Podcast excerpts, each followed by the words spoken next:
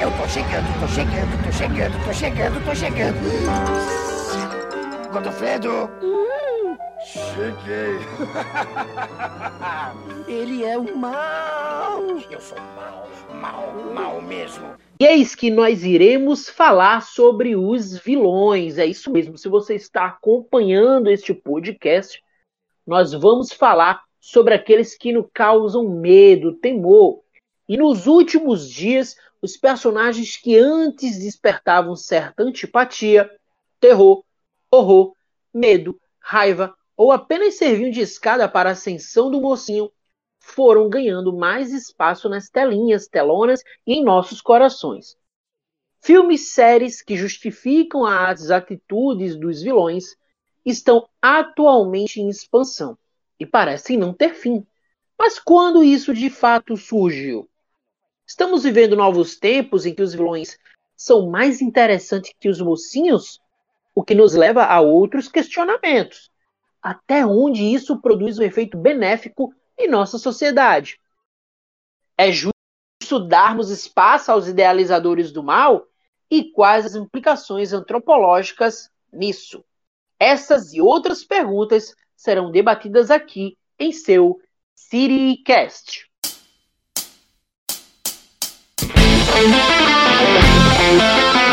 Você está ouvindo CityCast. Fala, Cirizada! Meu nome é Amaury Alves e estamos começando mais um programa do seu podcast preferido, do portal de notícias Cirinerd, o meu, o seu, o nosso CityCast. E tem os trabalhos técnicos de Amaury Alves, Maurício Melo, Márcio Lima na edição e produção e Beto Gondim na supervisão. Desde já, agradecemos o seu carinho, sua atenção e audiência conosco. Esse e outros programas nossos vocês podem acompanhar através dos melhores agregadores de podcast do mercado, como o Anchor, Apple Podcast, Google Podcast e Spotify.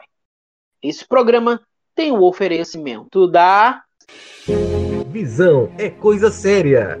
Nada de trocar o certo pelo duvidoso. Compre os seus óculos na melhor ótica de Paulista. Ótica Diniz. Rua Siqueira Campos, 532, Centro. Óculos completo a partir de 150 reais.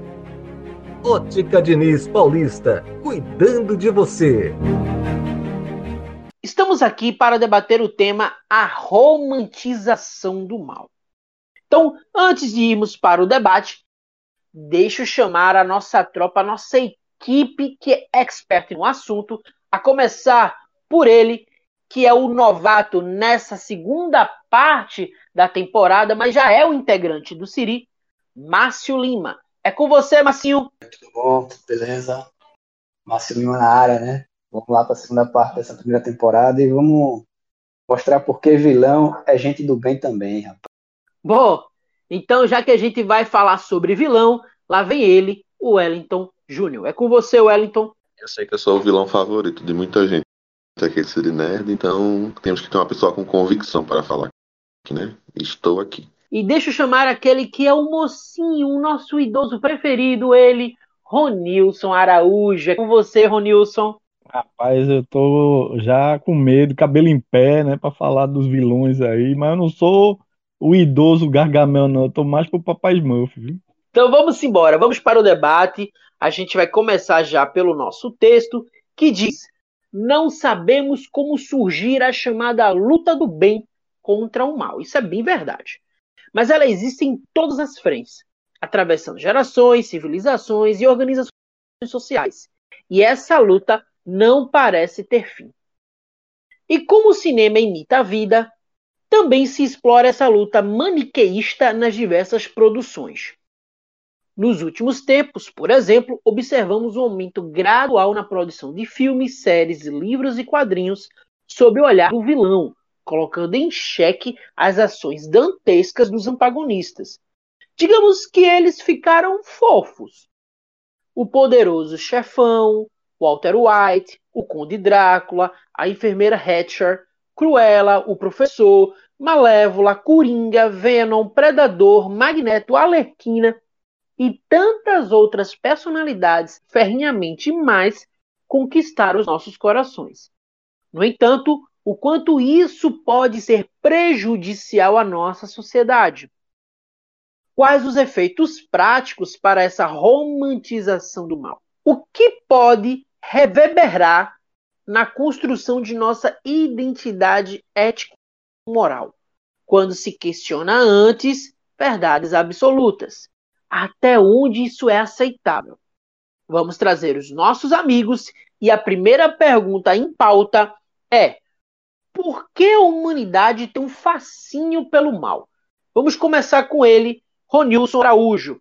É com você, Ronilson. Bem, é, o mal está presente né, na cultura, toda a história humana, né? E exerce um fascínio, né? Porque mexe com o nosso medo, né? É um instinto básico de sobrevivência. E o entretenimento, seja ele livro, filme, série, é como se fosse um medo de laboratório, né? Um medo seguro, porque você tem o medo, você é, vivencia a, a adrenalina, né, todos os ele elementos do medo, mas é, é, um filme, é apenas um filme, é apenas um livro, é apenas uma série. Né? Então, é, essa adrenalina aí é que chama bastante atenção. Né? Lembrando que temos dois gêneros que, por excelência, eles são focados no mal, são focados no vilão, que é o terror e o suspense.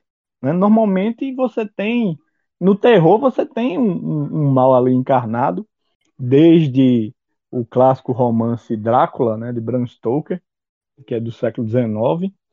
Você tem todo um gênero de terror que se desdobrou em vários em várias correntes, né? Tem a, a corrente dos vampiros, o Drácula propriamente dito, mas tem outras linhas de vampiros, mas tem também o monstro, tem é, a criatura tecnológica, né? Tem vários tipos de, de vilões nessa linha, né? Lembrando que nos anos 80, né, que era uma década ainda que a maioria dos filmes eram focados no herói, você tem um filme que o protagonista é o vilão, que é o Exterminador do Futuro. E o foco dele é destruir a raça humana. Né? Ele tem uma missão maior de destruir a raça humana. Então, tudo isso faz com que é, o medo seja atrativo. Né? O, os filmes que provocam mais medo é, chamam mais público, gera né, audiência, gera bilheteria. O filme Tubarão é um filme que é de grande bilheteria, na, da sua época foi a maior bilheteria, né, daquela de 1975. É, filmes com fantasma, né, Poltergeist, Sexto Sentido, também foram grandes sucessos, né, cada um à sua época. Então, assim, você tem N exemplos, né, tanto que um dos personagens da ficção mais retratados no, no cinema é justamente o Drácula ou os vampiros. Né? E nas últimas décadas tivemos a ascensão dos zumbis. Então tem zumbi para todo lado, né? No cinema, na TV. Então, assim, exemplos não faltam. A gente vai passar a noite todinha aqui só citando os exemplos. Então, existe esse fascínio mesmo? Você gosta de quem pratica o mal? Ou isso você acha que o cinema ele apenas está exagerando? Rapaz, eu concordo que o Ronilson disse. Rola porque é uma questão narrativa. Porque, querendo ou não, a gente precisa de um contraponto com aqueles que a gente se identifica para a história fazer algum sentido. Porque se a história fosse só com pessoas boas, seriam chatas. E chegou um momento que essa percepção de que pessoas boas são chatas para as histórias se tornou bem maior do que era antes e acabou que os vilões tomaram conta. Mas assim, não é uma questão recente, é uma questão que está em voga agora, mas se a gente for parar para pensar nos primórdios da literatura, primórdios não, é que literatura tem muito tempo, mas na época de ouro da literatura, no século XIX, teve Morro dos, dos Ventos que tinha Heathcliff, que era o vilão que, por mais que era deplorável, era fascinante. Tinha também Drácula, né, de Bram Stoker, que é um livro que, querendo ou não, é pro vilão, mesmo tendo o protagonista mocinho. E eu acho que a questão é meio que narrativa agora. Eu acho que por pessoas boas serem chatas, focam nos, nos vilões que podem ter uma dualidade e são mais interessantes para contar uma história. Márcio, é você que é um amante da, do mundo otaku, dos animes, dos mangás.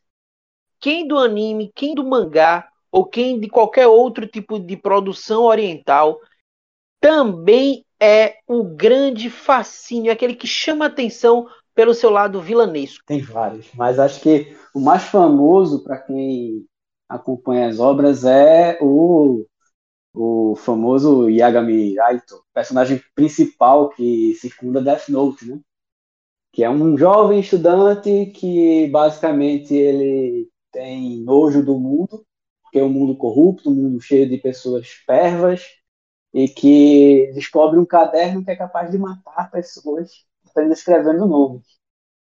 E ele faz disso sua arma para tentar tornar o mundo mais puro, mas de uma forma bem deturpada, diga-se de passagem, né? Ele também é conhecido como Kira, que é uma, um acrônimo, digamos assim, que é relacionado a, a palavra em inglês, morte, né? Kill.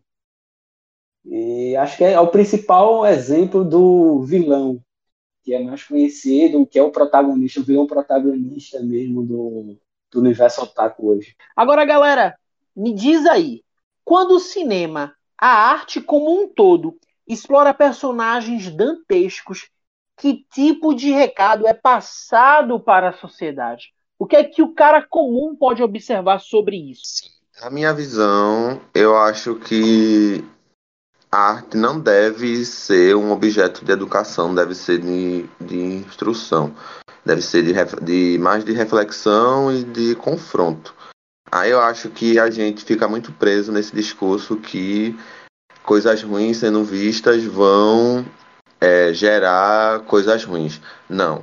A gente também tem que ter cuidado com esse discurso. Mas também a gente não pode achar que a arte tem que educar. Não é porque tem um vilão na tela que a gente vai, vai se tornar vilão. Sabe uma forma da narrativa mostrar que o que ele faz é errado, mas também não pode agir de uma forma, não vou dizer tradicional, vou dizer de uma forma conservadora, na forma de divulgar as coisas. E você, Ronilson? O que é que você acha sobre essa temática? Bem, é, quando a gente analisa essa questão do mal, né?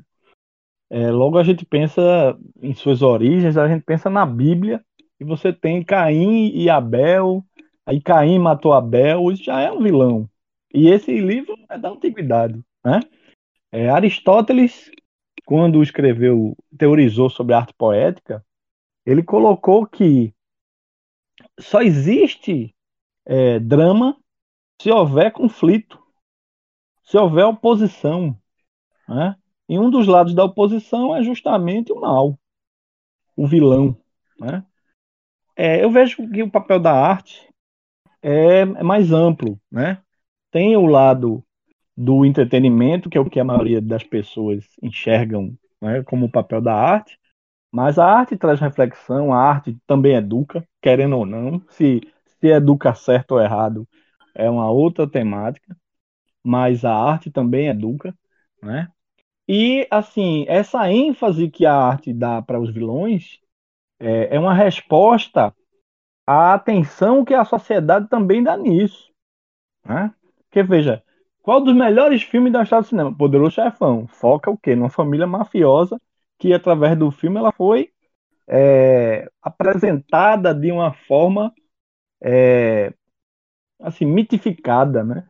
Foi apresentada de uma forma que de, não deixa de ser uma visão distorcida, né? Como se eles fossem mocinhos, como se eles fossem heróis, mas o tempo todo eles são vilões, né? Ah, existem situações recentes, né? Que, que obras recentes que valorizam o vilão, como por exemplo a série Cobra Kai. A série Cobra Kai é um derivado da, da saga do que começou com Karate Kid, e a série foca é, essencialmente o vilão. E o vilão, ele tenta é, se virar na vida dele, né? Tenta vencer na vida, utilizando as estratégias de vilão. E isso traz consequências ruins para os personagens, né? Para ele mesmo e para os que estão ao redor dele. E é interessante que a série vai mostrando o vilão aprendendo com os próprios erros. O vilão começando a refletir: será que é aquilo realmente que ele deveria fazer? deveria é, agir dessa maneira. E essas reflexões fazem com que ele amadureça e ele comece a mudar de postura, né? E curiosamente ele entra em conflito com o quê? Com o antigo mentor, quer dizer, o mentor que trouxe todo o mal e abraçou isso no passado. E aí começa a haver o questionamento disso, né? Então Cobra Kai é uma história de amadurecimento do vilão, no sentido de que ele começa a, a seguir um caminho inverso, né? Ele começa a, virar uma pessoa boa, uma, uma pessoa responsável, uma pessoa consciente, né? Temos outra jornada invertida como essa em Game of Thrones, que o personagem, é, o, o Lannister, né? Que ele começa um, um canalha, né? A, a, a pior criatura entre ali na história. O Só Tyrion, que ao é o pequenininho, Não, o grande. Eu esqueci o nome Hum, dele Jaime. agora. Jamie, Jamie Lannister. Lannister, justamente. Ele começa como uma pessoa podre, né? A desgraça em pessoa. Mas à medida em que ele vai vivenciando as loucuras lá da série, né? Confrontando com as próprias convicções dele, ele começa a se tornar uma pessoa nobre, uma pessoa digna. Ele começa a, a ter atos de heroísmo, inclusive ter ética, né? Então ele é, vai chegando perto do fim da série e ele vai se transformando totalmente, né? É como se fosse a jornada do herói é, invertida, porque ele começa como vilão e aos poucos ele vai se tornando um, um herói, né? Já Nilson, uma- tu acha que uma isso é uma, uma conduta narrativa justa? Porque eu acho meio fraco você pegar um vilão e querer humanizar ele no meio de uma história assim. Não, não é uma questão. Eu não vejo como uma questão de justiça. Eu vejo como uma questão de uma perspectiva que é assim comum nas histórias, na verdade. Né? Você normalmente não vai pegar um vilão e vai aos poucos desconstruindo o vilão para tornar ele um herói. Isso não é, isso não é comum nas narrativas. Mas como ele é bem trabalhado na história, né, naquela história, isso traz reflexões muito interessantes para o público. De qualquer Agora, forma, não deixa é- de ser um aprendizado. Ronilson, já que é, o Wellington tocou nesse assunto, o que é que você acha, por exemplo, de obras como o Esquadrão Suicida, que a gente sabe que é, eles tiram né, detentos, eles tiram é, vilões e os transformam em pseudos mocinhos. E aí eu tô falando da DC. Se a gente for pra Marvel, a Sim. gente vai lembrar de Os Guardiões da Galáxia, que Sim, é, inspirados eles são em mercenários, né? em pessoas que são errantes no universo e que praticam ou passam a praticar o bem por uma questão de condescendência. O que é que você acha disso? Ô, Amaury, Né? eu vou até mais longe com relação a essa, essa equiparação aí entre Esquadrão Suicida e Guardiões da Galáxia. A gente fala muito por conta principalmente do novo Esquadrão Suicida, que é dirigido pelo mesmo diretor de Guardiões da Galáxia. Só que a Marvel tem um equivalente ao Esquadrão Suicida chamado Thunderbolts, isso. que é um grupo de vilões, vilões do pior Steve que existe, que se unem para, abre aspas aqui, fazer o bem. Abre aspas. Mas fazer o bem politicamente, né? De, de, Por interesse assim, próprio. politicamente, a, a, a população entende que eles estão fazendo o bem, mas no, por debaixo dos panos eles continuam sendo vilões, né? É a mesma coisa que acontece com o Esquadrão Suicida. Apesar de eles estarem ali para cumprirem uma missão, eles estão ali por interesse próprio, para diminuir suas penas, para tentar um, fugir, como aconteceu no primeiro, com a Alerquina, sabe? Então, a, ali são vilões, vilões mesmo. Eles não deixaram de ser vilões, eles não foram humanizados em nenhum momento, pelo menos ao meu ver. Não, são, E- são humanizados, né? A, a- a partir do momento em que você traz a perspectiva do vilão e, e mergulha no passado dele, motivações, ou explora melhor o vilão, você de qualquer forma está humanizando. Agora, se ele vai ser pior ou melhor, aí é uma outra discussão. Pois é. O, o caso de Guardiões da Galáxia, eles não se encaixam em vilões. Eles se encaixam na, no termo anti-herói, digamos assim. Porque eles não são aquele tipo de pessoa que fazem o mal porque gostam, mas eles também não têm o código do herói que normalmente se vê na, nos mocinhos, entendeu? É a, a diferença Sim. básica em cima disso. O, o, vilão em si, ele tá pouco se chama. E tanto os Thunderbolts quanto o Esquadrão Suicida é esse é esse nível que a gente vê dos vilões ali. Então, Márcio, já que você está conversando conosco, diga aí para mim, existe algum limite é, para a gente tentar adaptar esse tom de vilania nos cinemas? E aí eu já, já busco, já jogo o Coringa, já que vocês falaram sobre essa, é, é, essa situação entre humanizar o vilão, a gente já joga para o exemplo de Coringa. E aí, existe algum limite para a gente falar sobre a vilania? É, é algo muito complicado de se dizer existe algum limite, porque para o próprio vilão, o vilão em si, não existe limite. O próprio Coringa não existe limites para o Coringa, certo? Só que a, a indústria hoje ela tem um movimento de, apesar do cara ser vilão, ela quer mostrar o lado humano, o que deu origem àquele vilão. A gente enxerga isso em Gotham, a partir do momento que Gotham começa a construir os vilões que a gente vê no universo de Batman. A gente vê a origem de Pinguim, porque Pinguim se tornou o gangster que ele se torna na, na saga de, Batman. A gente vê o próprio é, Edward Nigma, que é o, o Charada, como ele se torna. A, a, a, principal meta hoje que eu vejo na indústria do cinema, na indústria do entretenimento, é, principalmente o visual, né, a parte de cinema, mesmo séries, essas coisas, é essa questão. Elas querem dar uma justificativa do porquê o vilão chegou a ser o vilão. Não, é, não existe um limite para o vilão. O vilão não tem limite, não tem escrúpulos. Basicamente isso. Mas por que ele chegou até isso? Essa, acho que essa é o principal foco hoje, principalmente dessas histórias, quando elas são focadas no vilão em si, elas tentam trazer não, elas não tentam explicar, é, não tentam, como é que se diz? Tornar o vilão um mocinho. Elas tentam explicar por que o vilão se tornou o vilão. Há motivos? Há. Ninguém faz nada simplesmente porque quer. Tirando certo, um certo Coringa, que a gente sabe que existem facetas do Coringa ali que ele só quer ver o circo pegar fogo, como diz nosso prezado Alfred na saga de eu... Christopher Nolan. Eu discordo disso de tu, mas eu acho que quando você explica por que ele virou aquilo, você tá querendo de uma forma dar uma justificativa pro mal. Eu acho que já tenta humanizar. Eu acho que é um caminho já que tipo perde essa questão de vilão, porque assim, assim, claro que todo vilão tem seu motivo, concordo. Mas eu acho que as questões de vilania não tem que ter explicação, porque o vilão é o contraponto do bem. Eu acho que você explicar, hum. você já tá querendo dar um sentido e não precisa ter. Tanto é que, tipo, eu digo que o único filme de terror que é realmente terror, que é até meu favorito, é Halloween. Porque ele não explica. O primeiro, né? Depois explica, claro. Mas o primeiro ele não uhum. explica. É um filme que ele é mal por mal e porque ele existe, porque o mal existe.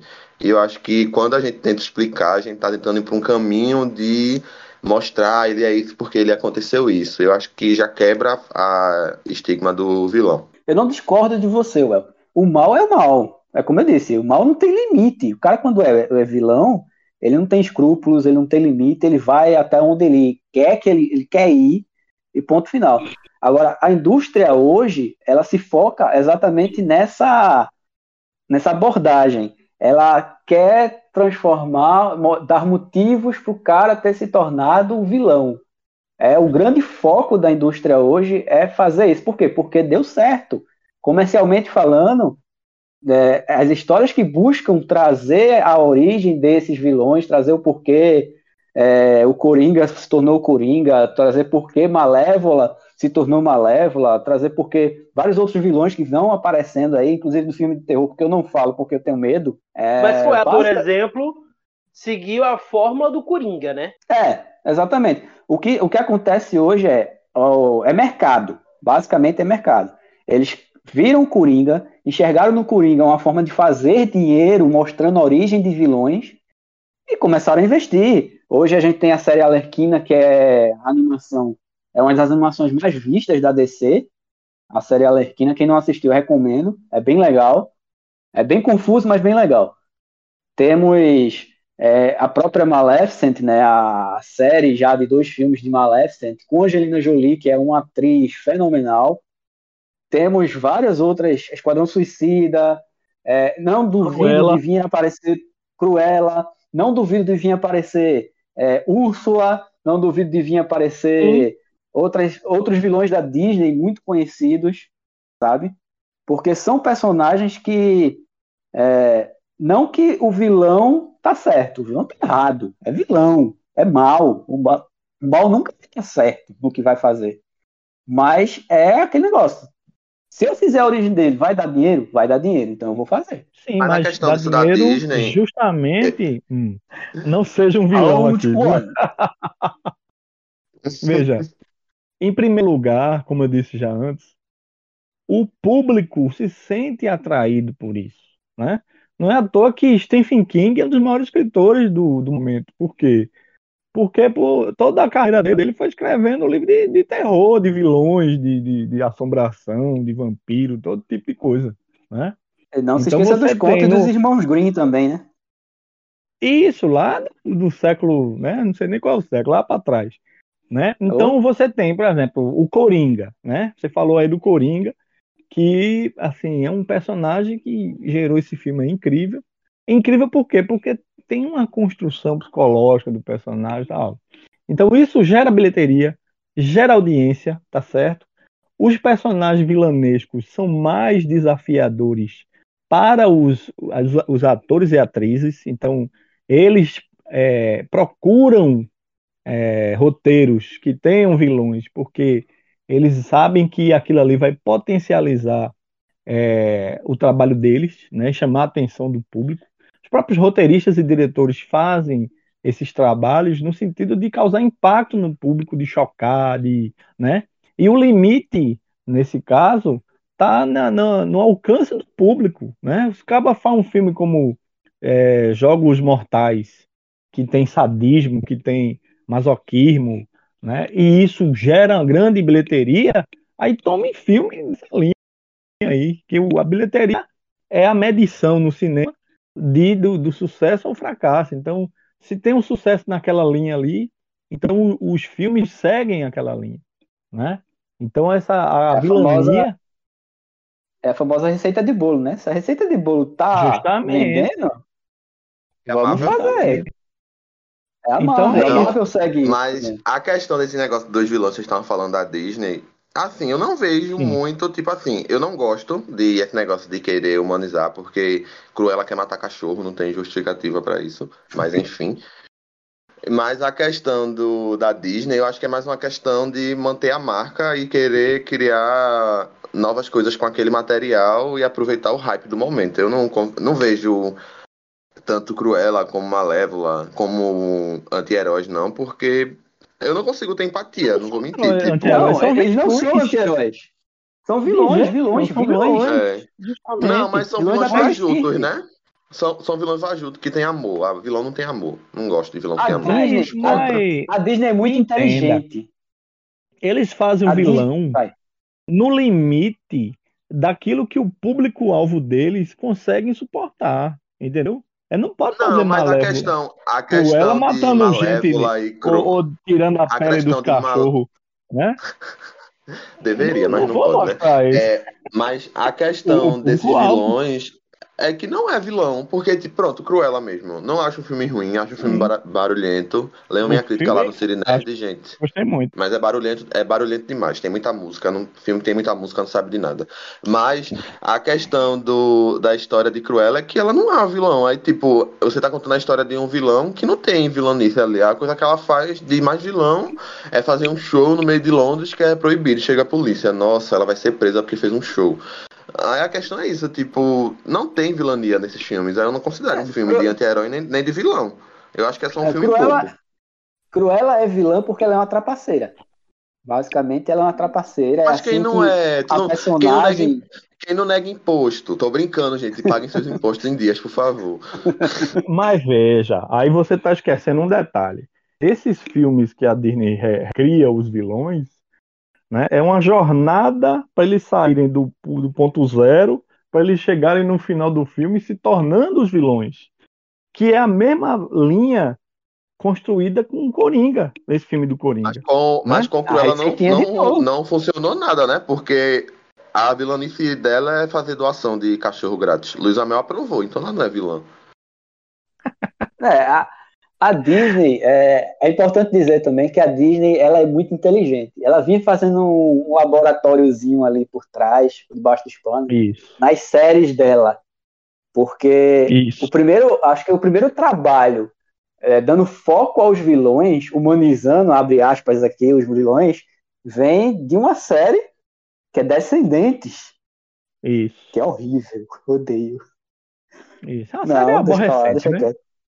É, uma série Meu pai recente. do E, céu, vocês estão aí em, em Descendentes, Zé.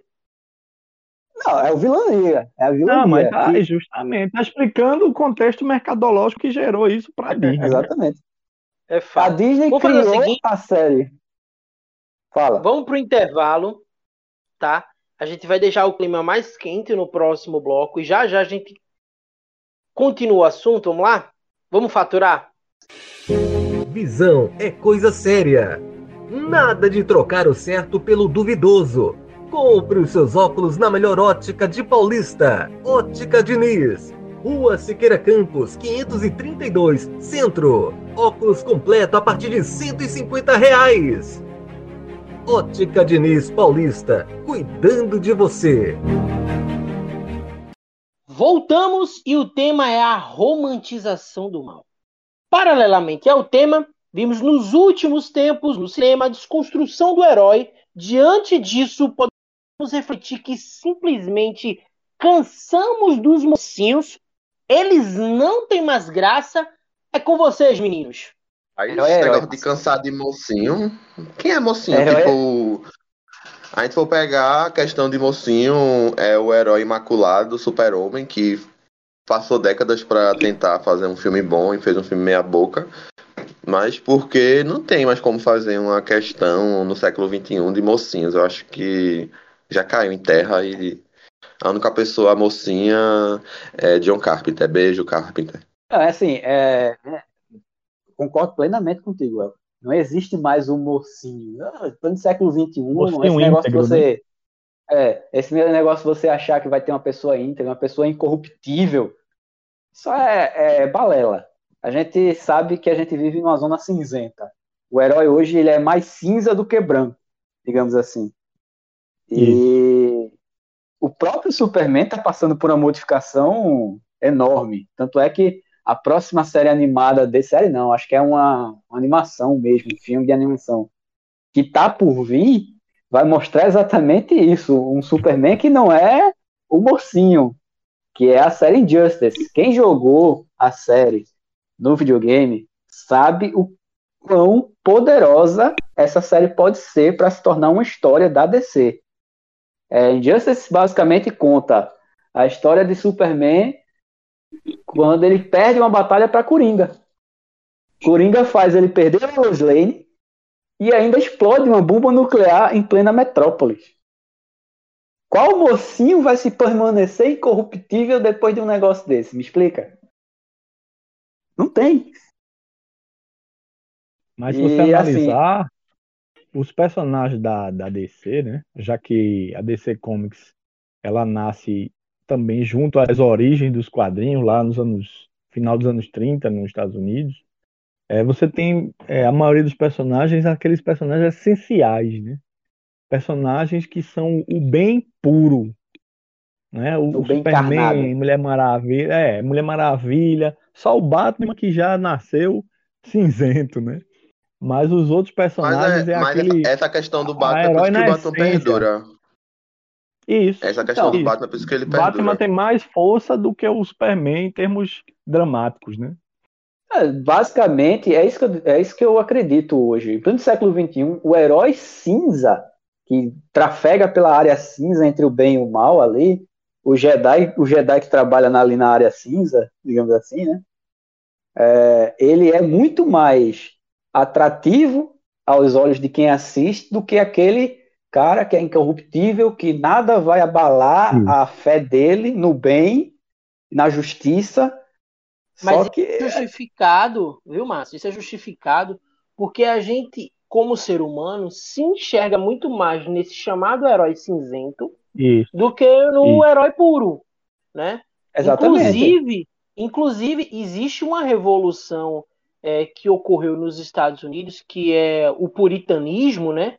Uma revolução ideológica que tende a se estender para cá, não sei porquê, porque a turma gosta de estar importando coisa que não presta, né?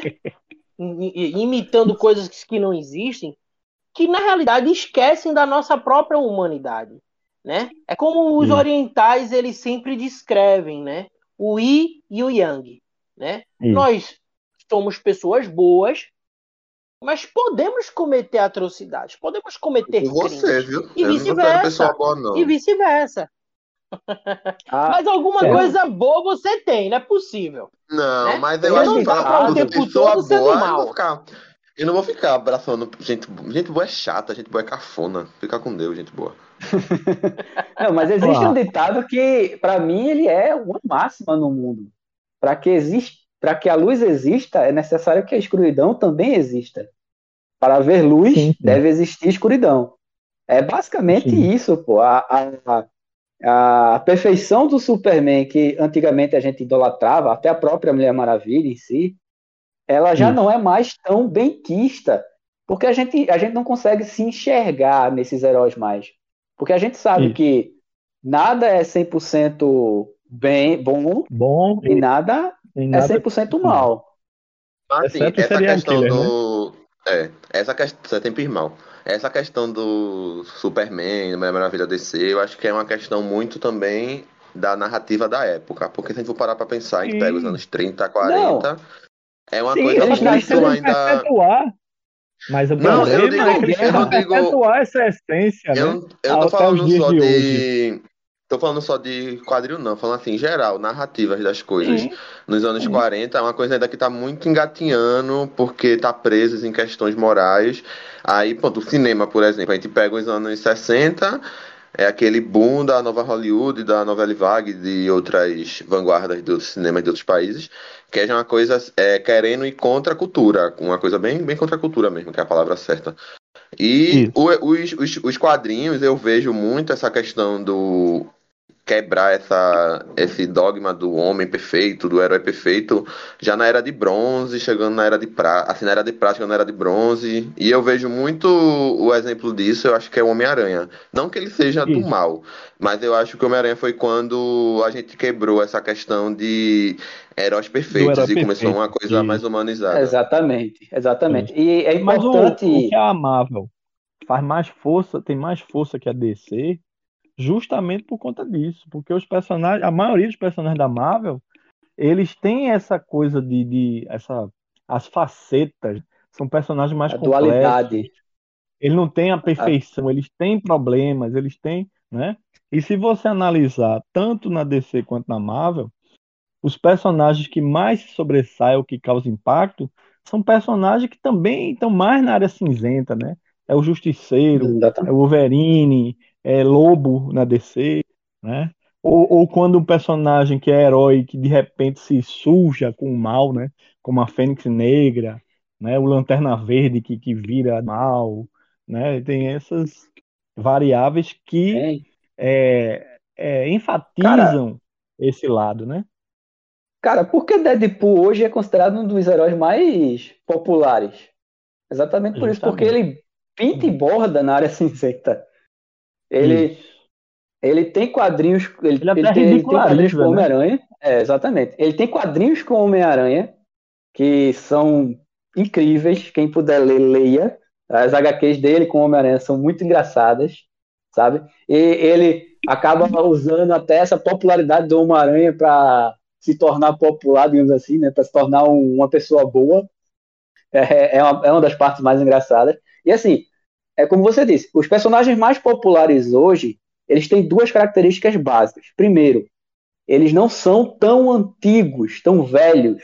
Antigos não, velhos. Eles são, maioria, em sua maioria, são adolescentes, jovens adultos, É, aí a gente tem o Homem-Aranha, que ele trabalha tanto. Ele, ele vive muito nessa área cinzenta, ele tem aquele. a dualidade, né? É, enquanto ele, como Homem-Aranha, dando certo, ele com o Peter Parker Venom acaba que o não dando diga, tão né? certo. Ele tem o Venom Venom, que também. Tem Porque o na, Venom. Mas na, aí não- na, reali- a- na Fala. realidade, é justamente o simbionte é que torna o que traz, que puxa esse Homem-Aranha, esse bom mocinho, para mais próximo da zona negra, né? É, e aí é o Homem-Aranha onde mais justamente- violento. É onde justamente faz sentido a sua narrativa quando a gente diz que ele está ali no meio de campo, ele está ali naquela zona é, entre o branco e o negro. Aí, Mas já, mas já E o voltando pra Justiceiro Marvel, já tá mais pro lado negro, né? é, o voltando Justiceiro é, Marvel, é um exemplo do anti-herói também. Pra Marvel, não, desculpa, volt- voltando pra Disney, a questão é que, pronto, já que eu não gosto dessa questão da Disney co- comandando a Marvel, é exatamente isso. Porque, tipo, a Marvel tem personagens muito, muito bons. Pronto, um exemplo ótimo que eu vou citar agora é Homem de Ferro. Nunca, quando a gente vai ver na, na, no cinema um- uma adaptação de O Demônio da Garrafa do Homem de Ferro, quando é que a gente vai ver uma adaptação pesada da queda de Murdoch do Demolidor? Talvez, tá, eu tô vendo boatos que vai ter a última caçada de Craven, de Homem-Aranha, mas eu acho difícil. Porque são questões já realmente que você vai ver a maldade ali, uma coisa, o herói dúbio, e a gente não, não vai ter, porque a Disney tá posterizando os, os vilões. Não, não vilões, também os heróis, mas os vilões principalmente. Aí eu acho que é uma questão já que, tipo, de ser frouxo. Beijo, Bolsonaro. Mas Hum. isso não Então, não, impediu. perca, não, não perca as Mas isso esperanças não em Craven, tá? Porque o Craven é da Sony. Mas veja, isso Não, não mas a impediu é, de, Homem-Aranha vai, a abordagem vai do. Thanos. Mas veja, isso não impediu a abordagem do Thanos e, o- e o filme de Vingadores ali se, se destacou por causa de Thanos e é a produção da Disney. Disney não impediu isso. Não, não impediu porque não tinha, porque tava prometendo o cara faz quase 20 É, anos, né? Se não, mas se não assim, entregasse, a conversa de, de- a fala é, de, de, de meu amigo Wellington faz todo sentido, todo sentido, Ronilson. É muito difícil você acreditar que a gente vai, vai ver essa dualidade como é vista nos quadrinhos, nas telonas, quando a, Mar, quando a Disney está preocupada em tornar os produtos Marvel para classificação etária PG-13, ou seja, para maiores de 12 anos. A gente precisa de algo mais adulto, entendeu? gente, a gente se- nunca vai ver, ó, o, único Homem de Ferro que presta, o Homem de Ferro que ficava voando bêbado nos quadrinhos. A gente Nas nunca vai ver isso no cinema. Nunca vai ver isso no, no É, cinema. Muita, Nunca, nunca. muita gente, muita gente questiona o Tony Stark da Disney exatamente por conta disso. Cadê aquele cara alcoólatra que era muito, mas muito louco? O mais próximo que a gente viu disso foi em Homem de Ferro 2. Um E- de Ferro 2, é, justamente. Tá lá, Mas- a flecha. Mas aquele esse- negócio é uma coisa Chega muito. nem na metade, pô. É muito pano quente, tá ligado? Não é uma questão que, tipo, a gente Sim, realmente é. vai ver uma coisa envolvida. Porque eles estão criando. Não estão não tão contando uma história, estão criando um produto. Por isso que eu não gosto da, É, da Sim, Disney. sim. Mas vou- é como a aí eu violência vou- de Wolverine. A violência de Wolverine no cinema. Ela nunca chega ao extremo, realmente. É, olhando por essa o velho eu Logan não chega. Olha, eu- olhando por essa temática, eu não, cons- eu não consigo enxergar, por exemplo, um Wolverine, um Logan, é, próximo das HQs quando ele for trabalhado pela Disney, sinceramente. Eu não enxergo isso. Não, ele, ele ou, É. ou ele passa a usar o selo Star Plus para produzir o Wolverine, aquele Wolverine Logan, o último filme Logan que a gente viu, ou ele simplesmente vai virar um, como é que eu posso falar? É, vai ser um O presidente da ali. República. É, basicamente. Vai falar, falar, falar e não fazer nada. E É, assim, só vai- e vai me perdoem aqueles que amam. Me perdoem aqueles que amam, mas eu odeio o Homem-Aranha de Tom Holland. Esse Homem-Aranha. Pessoa, olha, adolescentes felizes e bem resolvidos não existem. Então não, a gente não vai Cara, gostar esse daquilo. Homem-Aranha, criado pela Disney, ele não é o Peter Parker das HQs. Ele é uma mistura muito mal feita do Peter Parker, que eles criaram aquelas animaçõezinhas bonitinhas para os pirraia, mas a responsabilidade de um jovem de 17 anos que é o Miles Morales. E aí eu digo, faltou coragem à Sony e à Disney de esquecer o Peter Parker e colocar Miles Morales nessa história.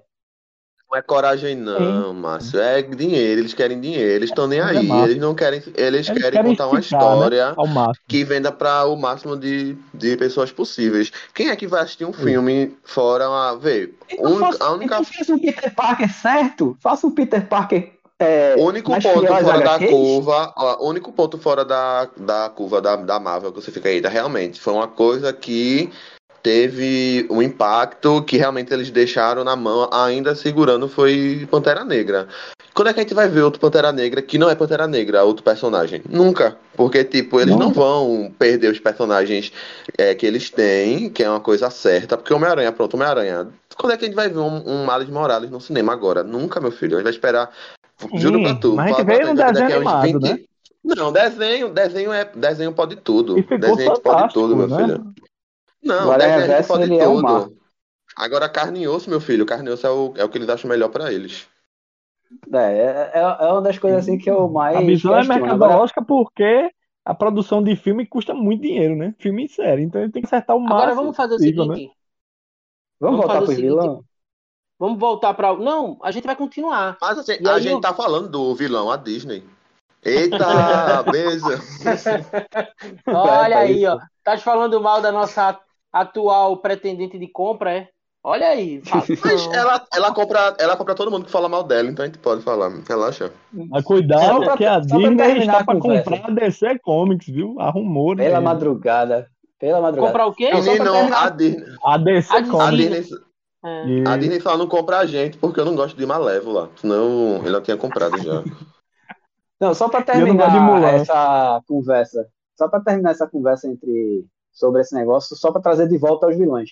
Eu acredito que o que mais está me chamando a atenção nesse próximo filme do Homem-Aranha não é a questão de ah, vai ter o Tobey Maguire e vai ter o Andrew Garfield. Não. O que está mais me chamando a atenção é a possibilidade do sexteto sinistro. E eu acho que é uma das coisas assim que vai ser o ápice da história são os vilões. O ápice Justamente. dessa história vão ser os vilões. Vai ser a volta de vilões clássicos do Homem-Aranha. Eu acho que até nisso a gente tá vendo que o vilão tá ganhando do mocinho. Isso.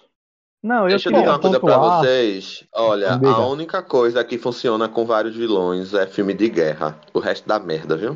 Só falando pra vocês. Bastardos Inglórios.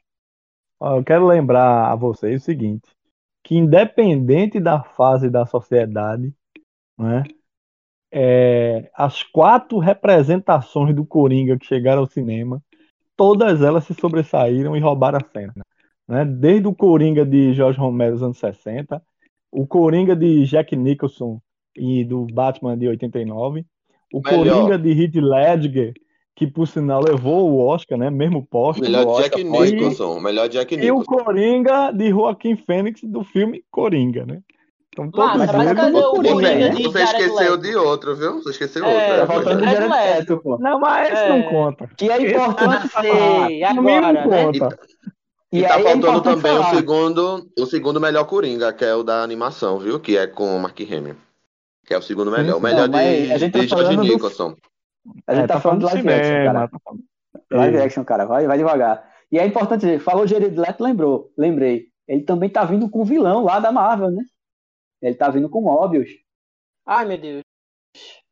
Era tudo que a gente É, mas- precisava, E Mobius. no- É uma a Marvel tem que parar né? de. A Marvel tem que parar de chamar a todo método pra fazer vilão, porque, meu Deus. Mas Então, vamos fazer a- o seguinte. Nesse bloco agora, eu quero que vocês indiquem pra gente, né, um a um, qual filme de vilão que vocês querem ou, ou indicariam pra galera que tá nos ouvindo através desse podcast assistir nesse, nesse meio de semana ou no próximo final de semana aí. Vamos lá, um a um. Filme de vilão. Eu acho que filme de vilão que eu queria ver hoje, acho que até a minha, minha esposa aprovaria também, seria algum filme baseado em Úrsula, de Pequena Sereia, né? Que é a, a bruxa que dá as pernas a, a Ariel. Que minha esposa gostaria muito de ver. Eu acho que conversando com ela, acredito que seja algo interessante, realmente. E filme pra assistir, cara, Deadpool é Deadpool. Ele não pode não ser considerado um vilão, mas ele é um anti-herói dos melhores que existem hoje no, no mercado. Cara que o ator, esqueci o nome dele, vai me matar o cara. Mas enfim, ele soube produzir bem Ryan esse filme. Ryan Reynolds, isso, ele soube produzir muito bem esse filme e eu espero que o terceiro seja tão genial quanto os dois últimos foram. Vamos lá, Ronilson, vamos lá. É, meu amigo Wellington, diga aí um filme de vilão que vocês gostariam de assistir, de queria indicar até para a população, para esses que são os nossos ouvintes queridos desse Siricast. Eu indico, é, eu já citei aqui nesse podcast, né? É o filme Coringa, Coringa é um filme sensacional, mas é, as pessoas precisam estar bem resolvidas para assistir um filme como Coringa, porque ele mexe muito na né, questão psicológica, traz muitas reflexões, né? E é a jornada de uma pessoa que é uma pessoa excluída socialmente ou, ou, ou fica marginalizada diante da sociedade, né? É um pequeno que é esmagado pelas engrenagens da sociedade e que de repente, né, na, ele evolui para se tornar um grande vilão, que é o Coringa, né? Então, assim, ficou um filme incrível, né? Como, enquanto arte, é um filme incrível. E a série Cobra Kai, né? Cobra Kai, grande exemplo também de tra trabalhar na perspectiva do vilão, só que em Cobra Kai o caminho é inverso, como eu já expliquei, que é o vilão pronto que aos poucos começam a, a questionar seus próprios dogmas e começa a mudar de lado. Ó, antes que o Wellington fale, eu quero lembrar a vocês, para você que é fanzaço da cultura pop, existe um programa que hoje está na Star Plus e que inclusive você pode acompanhar e vai ter um reboot dele que é How Met Your Mother, ou Como Eu Conheci Sua Mãe. E lá o personagem do Barney, né? É o personagem Barney, que é um pegador nato, né? Ele em um dos capítulos da série, ele fala sobre o amor aos vilões, né? Ele sempre considera que os vilões são personagens mais interessantes do que os próprios mocinhos. Por exemplo, em Cobra Kai, inclusive, ele fala que o menino lourinho lá, que hoje a gente sabe que ele é um dos protagonistas do, da série, era o vencedor na perspectiva dele daquele filme. E assim vai, ele vai falando dos vilões com um carinho especial e até muitos acreditam que foi desse carinho aí que alguns produtores tiveram a ideia de tornar a série Cobra Kai né, nessa preciosidade que a gente pode assistir lá na Netflix. Mas vai, é, Wellington, fala... fala aí, indica aí pra galera. Falando como juiz de karatê, aquele golpe foi legal, tá? Vamos lá. Há, Minha vez há agora. controvérsias. Vamos lá. Vou indicar... Eu não quero ver filme de história de vilão, que eu acho que não precisa. Perca de tempo. Então eu vou indicar dois filmes. Um para todo mundo entender o que é o mal no cinema. Eu já falei aqui, Halloween. Para mim é o melhor filme de terror já feito. O mal que é onipresente, porque o mal é onipresente. Então vejam esse filme, por favor. Carpenter, amém. E eu queria indicar um filme, já que a gente tá falando de vilão, anti-herói, estudinho, pessoas que não prestam. Confronto no, no Pavilhão 99, do Sir Craig Zahler. É um filme, acho que é de 2016, 2017 que é com é, Vince Vaughn, que é um filme de presídio. E para mim, tipo, esse filme não tem nenhuma pessoa boa nesse filme. Nenhuma. Desde a da mulher dele até o a velhinha que aparece na rua, todo mundo é mal e todo mundo faz merda. E para mim, se você quiser entender também o que é maldade, veja esse filme. É um filme muito bom e muito violento. Por favor, não, não vejam com pessoas sensíveis a sangue. Bom, já estamos no finalzinho de nosso programa. E por hora, você ouvinte, receba o nosso abraço virtual, o nosso muito obrigado a você que tem acompanhado o Siricast, né, o podcast do seu portal de notícias, o Siri Nerd, que teve os trabalhos técnicos de Amaury Alves, Maurício Melo e Márcio Lima na edição e produção e Beto Gondim na supervisão. Para maiores informações, acompanhe nossas redes sociais, no Twitter, no Facebook, no Instagram, e por aí vai. É claro que além do nosso site www.cirinerd.com.br. Antes de irmos de vez, se despeçam meninos desses que nos ouviram agora. A começar por você, Márcio. Dê um tchauzinho pra galera. Valeu, galera, aí por ter chamado. Estamos de volta aí, segunda parte, primeira vez que eu estou participando. Se Deus quiser, outras participações irão vir. E tamo aí, tamo junto. Vamos embora, vamos com tudo. E antes de eu me despedir, é, também quero deixar um HQ aqui para vocês que estão ouvindo a gente, né?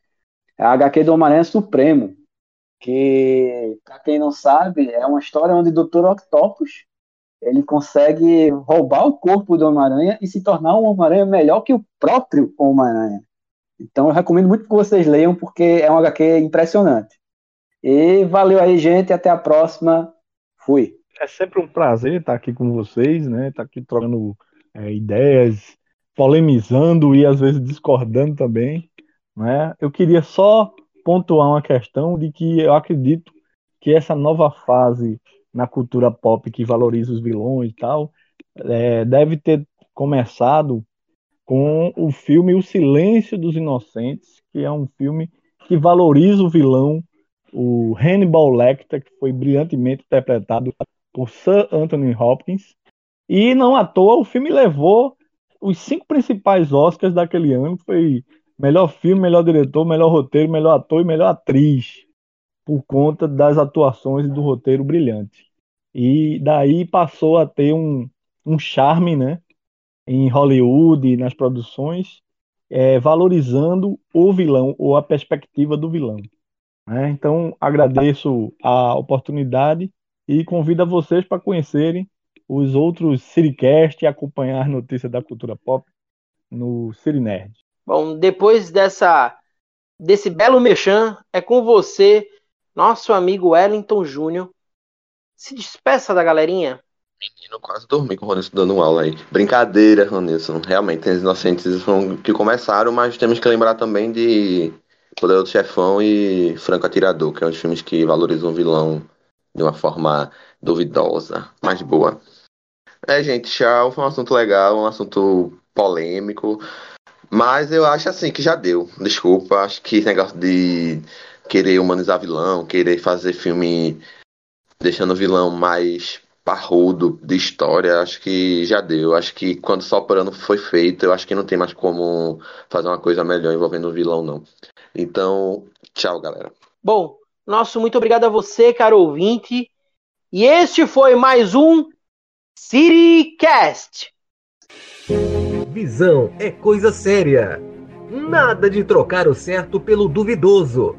Compre os seus óculos na melhor ótica de Paulista. Ótica Diniz. Rua Siqueira Campos, 532, Centro. Óculos completo a partir de 150 reais. Ótica Diniz Paulista, cuidando de você.